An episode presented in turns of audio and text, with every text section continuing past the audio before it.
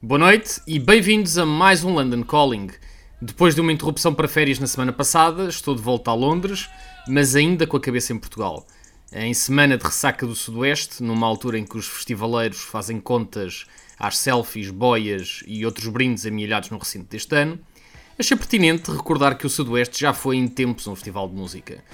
E por isso hoje trago-vos uma viagem pelos primeiros anos do festival, onde vamos recordar concertos quentes e momentos históricos, como a gloriosa edição inaugural em 1997, passando pela célebre tragédia dos Oasis em 2000 e culminando no declínio do festival até a sua inevitável dissolução num parque temático de selfies nos anos mais recentes.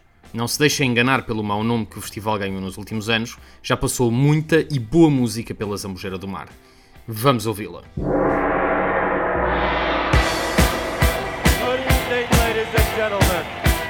Welcome to Earl's Park.